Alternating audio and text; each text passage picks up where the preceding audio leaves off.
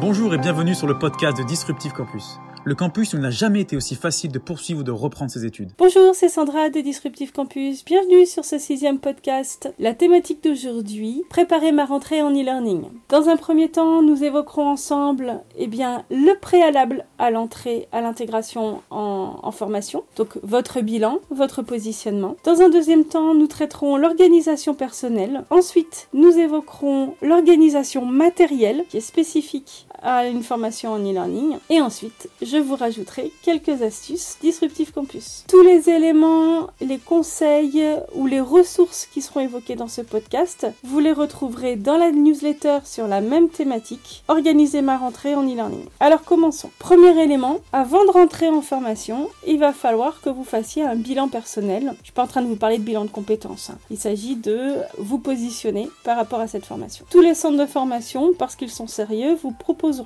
cette étape de positionnement. Bien souvent, de toute façon, elle est exigée par le financeur. Que le financeur soit une entreprise, un OPCO, donc un organisme financeur de la formation continue, votre région, l'Europe, cette étape de positionnement euh, sera demandée à l'organisme de formation. Cette étape, elle se compose bien souvent d'un entretien individuel et d'une série de tests. Mais ça ne suffit pas. Je vous propose de passer aussi par l'étape d'un bilan personnel, d'un autodiagnostic. Pourquoi vous avez besoin de faire cette formation? Quelle est votre motivation, pour quelles raisons vous en avez besoin? La poursuite de vos études, pour quelles raisons vous en avez besoin pour la poursuite de votre carrière. Il est important à cette étape-ci, vous lisiez, que vous vous intéressiez au référentiel de la formation. On se rend compte que bien souvent, vous vous positionnez sur une formation, notamment sur un diplôme, parce que celui-ci semble être la référence sur le métier euh, évoqué, mais que pour autant, vous vous positionnez sur ce diplôme sans savoir exactement ce qui va vous être demandé. Parfois même, je rencontre des apprenants qui ne savent pas quelle matières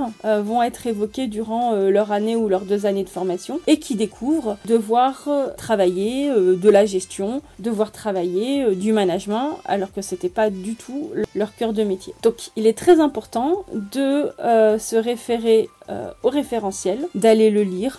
vous n'êtes pas obligé de lire tout le document parce qu'il y a une partie référentiel de compétences professionnelles, référentiel de compétences pédagogiques, voir ce qui vous intéresse le plus.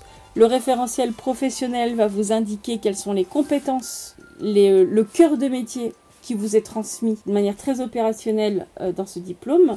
Le référentiel pédagogique, lui, va évoquer les matières, les sujets qui vont être traités en formation. Donc les deux volets sont intéressants. À vous de voir celui qui vous parle le plus. La compétence à acquérir sur le terrain, pour le terrain, ou les sujets qui vont être traités en formation avec vos formateurs. Mais c'est très important que vous vous positionniez aussi de manière autonome, individuelle par rapport à ce référentiel, ne serait-ce que pour identifier eh bien, quels sont vos prérequis personnel, quelles sont les compétences que vous avez déjà acquises, et puis quels sont les sujets sur lesquels eh vous pensez ou vous risquez d'avoir plus de travail à fournir. Ça, c'est aussi quelque chose de très important pour vous organiser correctement lors de cette reprise d'études ou cette poursuite d'études. Le deuxième sujet, il s'agit de l'organisation personnelle. Par exemple, eh bien, savez-vous comment vous travaillez pour apprendre?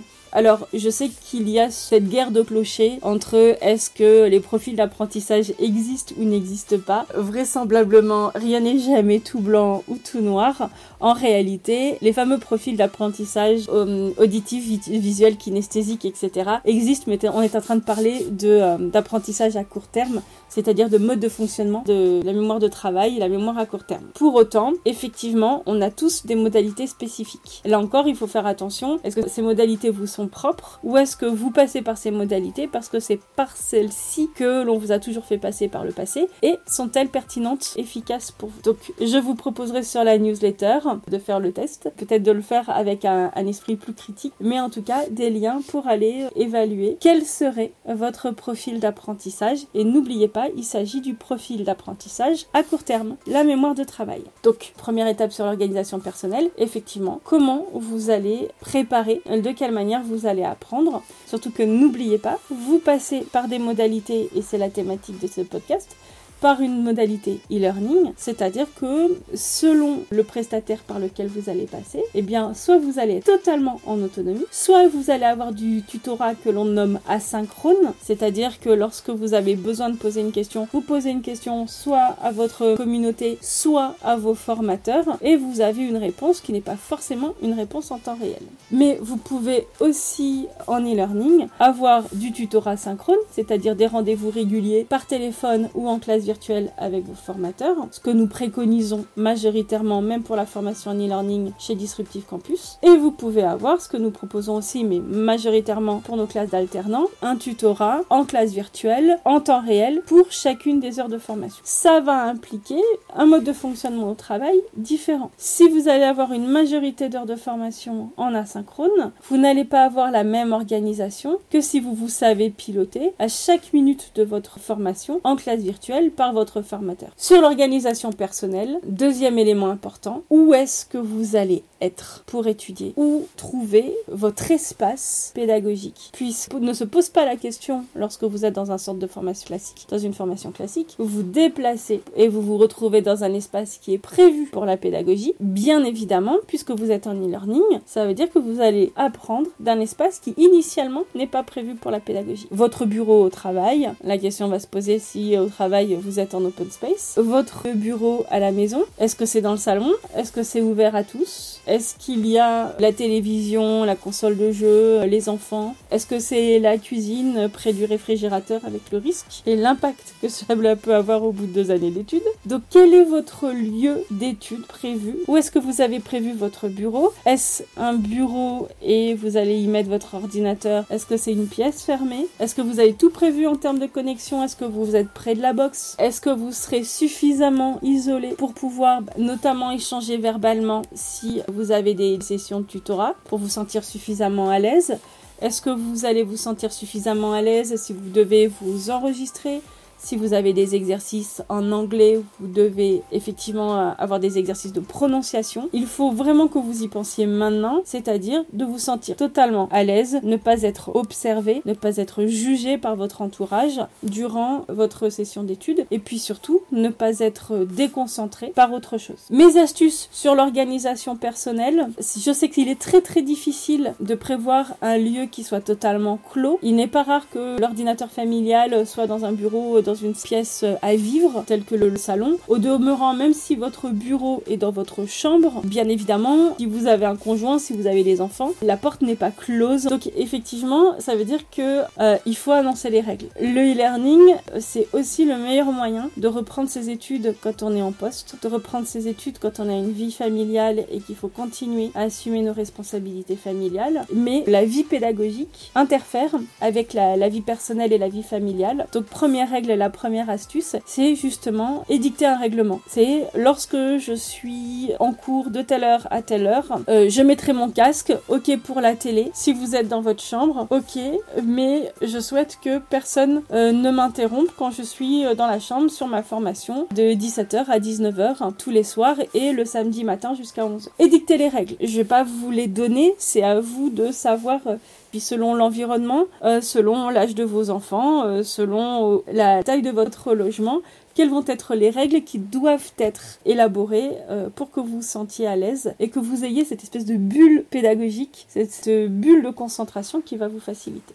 Ensuite, mon matériel. Alors, bien évidemment, on est en train de parler de formation en e-learning, on n'est pas en train de parler de euh, formation à distance euh, papier. Euh, là, pour le coup, c'est pas mon cœur de métier, donc je n'en parlerai pas. Donc, matériel, à minima, bien évidemment votre ordinateur. Un casque, on a parlé de la nécessité de s'isoler. Un casque permet aussi de vous isoler par rapport à votre environnement. Alors, pas totalement, hein. si vous êtes devant la télévision, le casque, il va pas vous aider énormément. Par contre, même si vous êtes dans une pièce qui est une pièce à le seul fait d'avoir votre casque, si vous êtes en conversation audio avec votre formateur, si vous êtes en classe virtuelle, bien évidemment, c'est très important parce que ça évitera aussi votre entourage pédagogique d'être trop déconcentré pour le coup là par les sons qui vous environnent chez vous, mais ça vous permet aussi vous de vous concentrer eh bien sur l'audio de votre formation euh, à distance, sur votre propre voix si vous êtes en formation en langue et que vous devez euh, vous exprimer. Et puis ça vous permet aussi, si vous êtes en auto-formation sur un document ou si vous devez faire un exercice, peut-être d'imaginer la diffusion de euh, bruits neutres, c'est-à-dire qui vous coupent des bruits environnants, mais qui ne sont pas des bruits qui vous impactent pour votre concentration. Je sais que j'ai des apprenants qui utilisent des bruits qui sont pas forcément neutres, hein, c'est la musique. L'essentiel c'est que vous ne vous mettez pas à rêver sur votre, euh, votre environnement musical ou que vous ne mettiez pas à chanter à tue-tête parce que ça veut dire qu'effectivement tout votre cerveau est concentré sur un autre exercice que l'exercice sur lequel euh, vous vous étiez attelé. Mais donc ça peut être la musique, c'est un excellent outil de euh, discrimination en termes de concentration. Donc si vous faites partie de ceux qui sont en mesure de travailler en musique, n'hésitez pas. Il existe d'excellentes playlists concentration,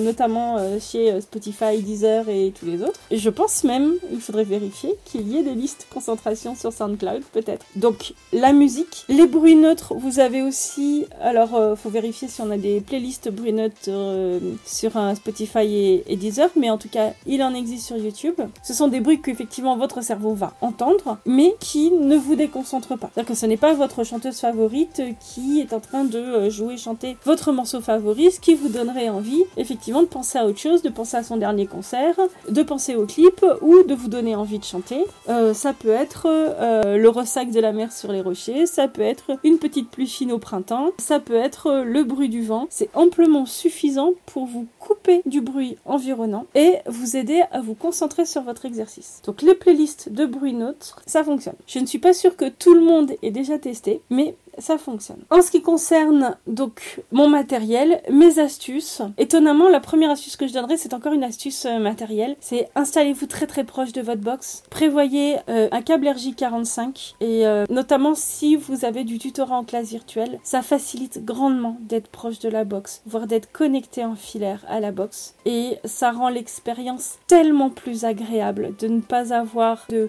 micro déconnexion. Alors effectivement en ce moment si on parle on est euh, début mai 2020. Vous l'aurez compris, l'expérience de la formation en classe virtuelle, alors que c'était euh, une niche totalement anecdotique sur le territoire il y a encore cette semaine, Aujourd'hui, je pense que tous les apprenants de France, même juniors, ont expérimenté l'apprentissage en classe virtuelle, mais dans des conditions extrêmement terribles, puisque tous les apprenants de France aujourd'hui sont sur le net en classe virtuelle. Et je pense que probablement le câble RJ45 pour le coup n'est probablement plus une ressource suffisante pour améliorer la qualité de la connexion, mais je peux vous assurer que en dehors des périodes de confinement, être connecté en filaire sur sa classe virtuelle, c'est amplement suffisant pour améliorer l'expérience. Donc un câble RJ45, on peut aussi imaginer si vous êtes dans un environnement familial et que vous êtes nombreux sur le réseau familial que ça puisse coincer. Si vous avez des gamers à la maison, n'en voulez pas à votre provider, je peux vous assurer que c'est pas de sa faute. Dans ces cas-là, ce que je peux vous proposer, c'est une mini 4G ou un partage de connexion avec votre smartphone si euh, votre abonnement vous permet euh, un niveau de data euh, suffisant. Donc RJ45 mini 4G et puis parce qu'on peut se faire plaisir, si vous y êtes sensible, et eh bien préparez vos petites fournitures. Le fait que vous soyez en formation à distance en e-learning, ça ne veut pas dire que vous n'ayez pas besoin. Alors on va pas évoquer la trousse et les crayons neufs, mais certains y sont sensibles l'idée du neuf, l'odeur du neuf quand vous préparez votre entrée. Eh bien, si vous êtes sensible, faites-vous plaisir. Euh, c'est une formation à distance, vous aimez bien écrire, eh bien, prévoyez votre carnet de prise de notes. Faites-vous plaisir. Voilà. Un nouveau classeur, ça vous fait plaisir.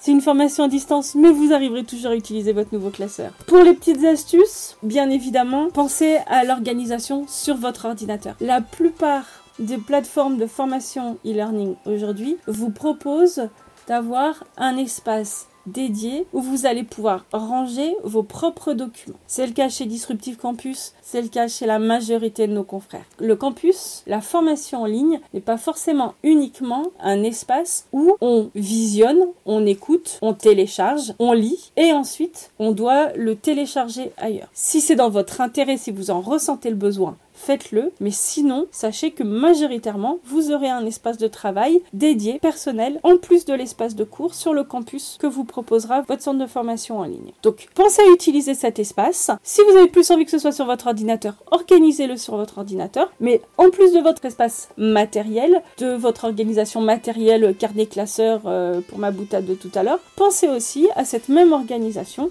soit sur votre campus, soit sur votre ordinateur. Enfin, les derniers petits tips, pensez à échanger avec votre communauté. Là aussi, c'est le cas chez Disruptive Campus, mais c'est le cas chez la majorité de nos confrères. Échangez avec votre communauté, il y a moyen de parler, d'écrire aux autres apprenants. Échangez avec vos formateurs, et là, bah, je vais digresser, et tant pis si je dépasse les 15 minutes. Il m'est arrivé d'intégrer euh, chez nous des apprenants qui avaient échoué sur d'autres plateformes et qui reposaient tout leur échec sur sur l'offre de formation de cette plateforme. Et je pense que c'était injuste parce que quand on leur demandait est-ce que vous avez échangé avec votre communauté? Est-ce que vous êtes allé au tutorat téléphonique avec le formateur? Est-ce que vous êtes allé au tutorat en classe virtuelle? Eh bien, l'apprenant répondait non. Et indiquait que euh, eh bien ce qu'il avait trouvé sur le campus, c'était pas suffisant. Eh bien, c'est la raison pour laquelle en formation, on a toujours besoin de formateurs et on a toujours besoin de ses pairs, c'est qu'on est toujours plus fort à plusieurs que tout seul. Donc, le fait d'échanger avec vos pairs, le fait d'aller au tutorat avec votre formateur, de poser des questions à votre formateur, c'est ce qui va vous alerter. Être en e-learning, et ça, c'est un credo chez Disruptive Campus, et, et pour le coup, c'est peut-être ce qui nous démarque. Être en e-learning, ça ne veut pas dire s'auto-former, ça ne veut pas dire se former seul. La connaissance est aussi dans l'échange, et que quelque chose a pu vous échapper parce qu'elle était écrite sur le campus, mais elle ne vous échappera pas si vous échangez euh, avec vos pairs et avec vos formats. Et c'est probablement aussi un risque d'échec si vous vous formez seul, si vous euh, négligez les options d'échange que vous propose votre plateforme de formation. Dernière petite astuce, et je vous promets c'est la dernière, c'est la dernière. Dernier tips, trouvez deux, trois newsletters sur les, les thématiques de votre cours. Le marketing, la logistique, la relation client, la vente, les langues. Nous, sur Disruptive, on en propose pas mal. Il existe des newsletters absolument sur tout. En parlant de newsletter, et pour conclure, vous retrouverez la newsletter Disruptive Campus. Préparez ma rentrée en e-learning. Donc le lien va forcément circuler sur tous nos réseaux sociaux. Voilà, je pense qu'on en a fini pour ce podcast. N'oubliez pas que vous pouvez euh, réécouter tous les podcasts Disruptive Campus sur notre chaîne SoundCloud, sur Deezer, en signature de nos campus aussi, bien évidemment. Vous pouvez aussi les retrouver sur vos applications de podcast. Lors de notre prochain podcast, nous évoquerons comment préparer mon passage à l'examen en septembre. Cette fois-ci, c'est fini. Je vous souhaite une très belle semaine à tous. À très très vite d'un prochain podcast. Et surtout, n'oubliez pas, prenez soin de vous.